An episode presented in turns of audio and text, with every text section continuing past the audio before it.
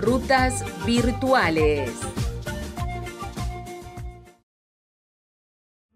Sé que lo encontraría en un vasito de tinto. Ya no cantemos de amores, dejen que haga efecto el vino. Quiero cantar en la calle, decir que soy argentino. Sentir la sangre caliente, gritar que soy mendocino. Y vete, Juanjo nomás.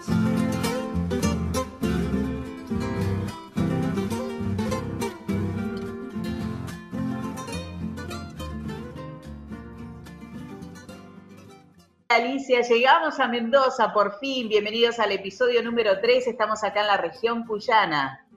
Qué alegría, la verdad que valió la pena todo este camino porque llegamos a esta hermosa provincia que está ubicada en el centro oeste del país. Al norte limita con San Juan, al este con San Luis, al sur estamos cerquita de La Pampa y de Neuquén y al oeste nada más y nada menos que con Chile. Qué bárbaro. Cruzamos la cordillera y estamos en Chile, en el país hermano.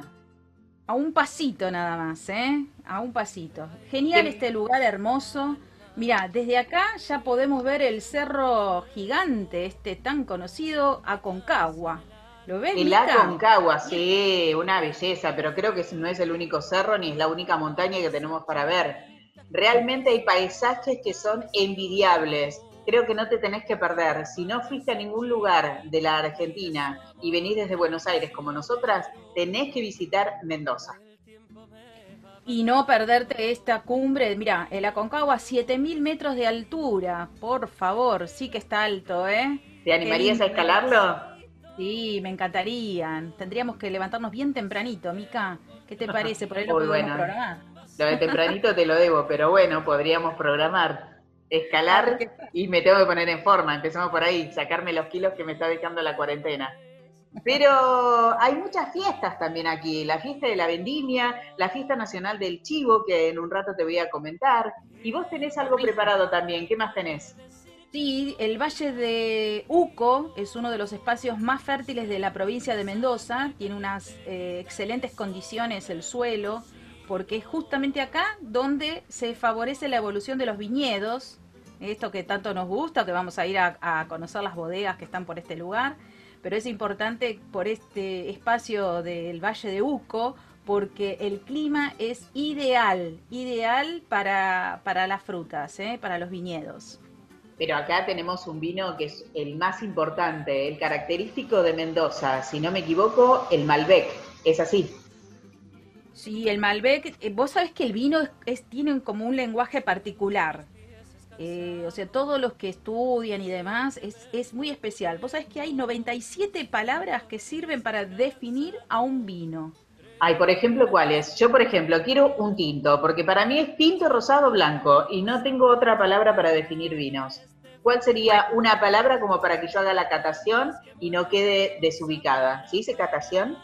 Sí, exactamente. Catar el vino es eso, probarlo y sacar todas las cualidades que tiene el vino. Es muy, bueno, vos nombraste algunos recién, ¿no? El Malbec, también está el Cabernet, el Tempranillo, el Merlot. Bueno, y vos sabés que hablando de eso, cuando vos probás, hay un, un lenguaje que tiene que ver con el afelpado, el vino aterciopelado, y eso tiene que ver con el sabor que contiene ese vino. Ah, dicen que tiene mucha glicerina y materias gomosas. Eso es lo que lo hace justamente agradable al pasar por las mucosas. Atención que no hay que confundirlo con los vinos abocados, que esos son otros vinos tipo azucarados, pero ya artificialmente. Y por ejemplo, si yo quisiera elegir un vino hoy para tomar, ¿cuál me recomendás, Alicia? Y lo primero que tenés que saber es qué te gusta, si, si tirás más para los blancos, los rosados, ¿sí? los, los, tintos. Pero bueno, hay especialidades en, en, en esos tres eh, puntos más importantes, ¿no? Mira, lo más importante es que tenga un buen bouquet. El bouquet se refiere al olor y al gusto del vino, o sea, la calidad. Claro, y a mí me llama la atención, Alicia, el tema de la ceremonia que se realiza justamente para catar el vino. Primero y principal, no podés tomarlo en cualquier envase, tiene que ser una copa especial para vino. Y segundo, otra de las cosas que me llamó muchísimo la atención es justamente lo que vos estás diciendo, lo del buquet. Esto de primero oler, tratar de que todos los sentidos comiencen a prestarse para, para poder adentrarnos en el sabor. Realmente todo eso es una ceremonia. Tal cual, tal cual. Y a vos que te gustan las frutas, eh, está también el vino frutado, que es el que tiene el sabor de la uva directamente del racimo. Es una calidad muy apreciada entre los vinos blancos y rosados.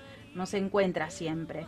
¿Y sabés otra cosa que yo aprendí en esta hermosa provincia de Mendoza? Que le dicen vino redondo al que está carnoso, agradable, suave. Viste que es un mundo aparte, ¿eh? Este, el tema de los vinos.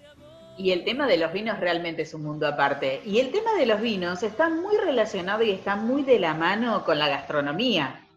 Si yo voy a tener que degustar un pescado como el pejerrey, tengo que saber cuál es el vino que mejor acompaña esa comida. Sí. Ya te lo digo, el vino blanco de cabeza.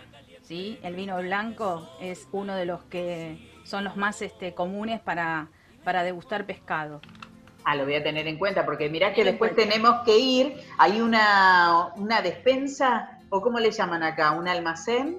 Almacén, le dicen. Un almacén, un almacén donde se puede degustar el vino y aparte también podés hacer una degustación de, diferentes pescados, porque acá consumen bastante pescado, contrario a lo que nosotros consumimos en Buenos Aires. No sé si vos sabías.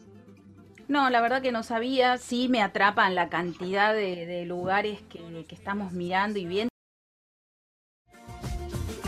Rutas virtuales, tradición. Por alguna de las bodegas y calculo que también vamos a hacer la catación de los vinos. Pero no es lo único que vamos a hacer. Vamos a comentarle también a nuestra gente que nos está siguiendo en el episodio número 3, estamos en Mendoza, en la región de Cuyo, que vamos a participar de la Fiesta Nacional del Chivo. No nos podemos perder eso, ¿eh? Qué lindo. Es toda una ciencia cocinar eso, ¿eh? No es tan fácil. No, el chivo no es tan fácil y en eso tenés mucha razón. Pero justamente hablando de la fiesta, para que sepas y para, que, para comentarles a todos, Junto con la fiesta de la vendimia, esta fiesta es una de las costumbres más importantes de Mendoza, que generalmente reúne más de 25.000 personas que degustan el popular chivo malargüeño.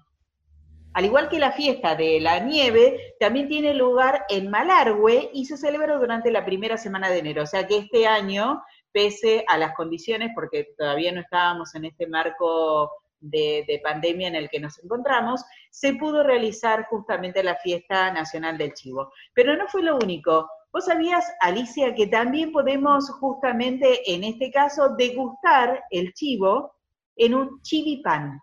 En vez del choripán, chivipán. Mira qué bien, ¿eh? Característico de acá, qué lindo característico. Y aparte no es lo único característico, sino también, como en todas las provincias que ya hemos visitado, el folclore va de la mano de todas las fiestas populares. Rutas virtuales. Música. Y dentro de las fiestas populares, hablando de justamente del folclore y hablando de la música, podemos agregar que uno, uno, una de las características, una de, digamos, de los tipos de músicas que se suele escuchar en esta zona es el gato cuyano. Y te voy a decir una frase que me pareció, que me parece totalmente respetable e imponente de este gran genio, de Quino. Él decía y él dice aún todavía que no es necesario decir todo lo que se piensa, sino lo que es necesario es pensar lo que se dice para reflexionar realmente, ¿no? Porque uno a veces habla y no piensa, y acá hay que hacer al revés, hay que pensar primero y después hablar. Y nos tenemos que, estar, eh, que ir. Hoy acordate que nos quedan dos horas y tenemos que volver a subir en un micro. Imaginariamente, por supuesto, nos vamos a otra región de Cuyo. ¿Nos vamos a ir hacia dónde? Nos vamos directamente a San Luis. Y nada más para decir, porque eso quedará para el episodio número 4 y ahí vamos a estar invitando a todos los que quieran seguir viajando en estas rutas virtuales aquí por Argentina con Alicia Gómez y Micaela Carabajal. Los esperamos. Hasta la próxima. Hasta la próxima.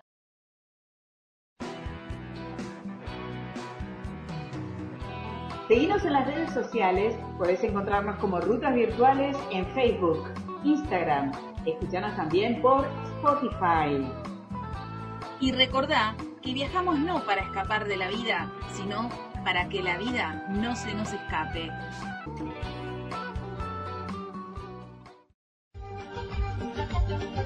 Rutas virtuales.